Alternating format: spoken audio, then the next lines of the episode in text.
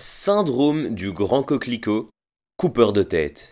Le modèle sociétal encourage à se fondre dans la masse, gommant les particularités.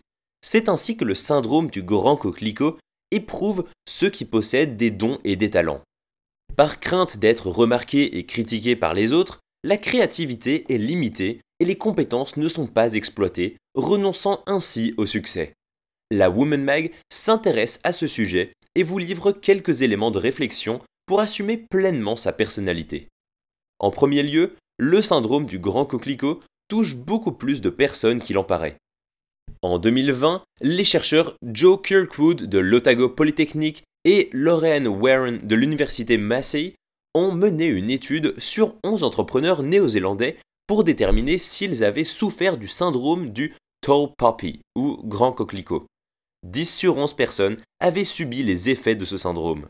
Ces résultats permettent de relativiser. Ce syndrome n'est pas rare, bien au contraire.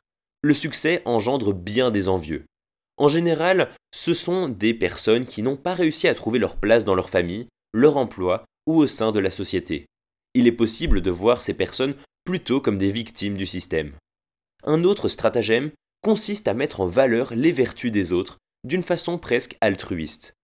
Le message à faire alors passer est de prendre conscience que nous sommes tous complémentaires les uns aux autres, excellents dans des domaines particuliers. Une fois ces valeurs partagées et comprises, les craintes de devoir se démarquer face à ses interlocuteurs s'amenuisent, notamment par le phénomène du mimétisme. Avoir su mettre en lumière l'autre engendre inévitablement une reconnaissance.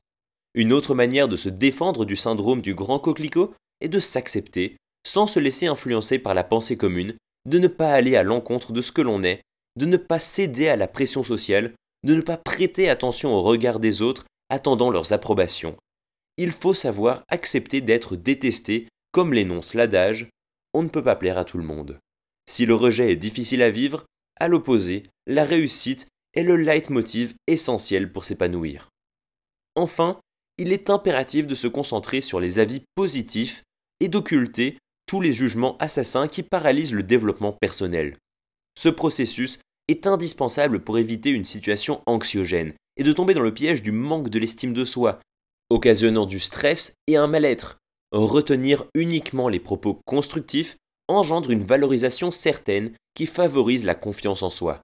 Une bonne estime de soi implique inexorablement l'attention et la reconnaissance par les autres, alors que le manque de confiance contribue à la critique voire le harcèlement dans certains cas extrêmes.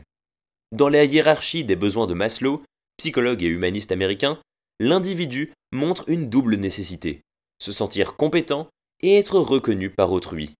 Prendre confiance en soi en affichant clairement ses idées est la clé essentielle pour se défaire du syndrome du grand coquelicot.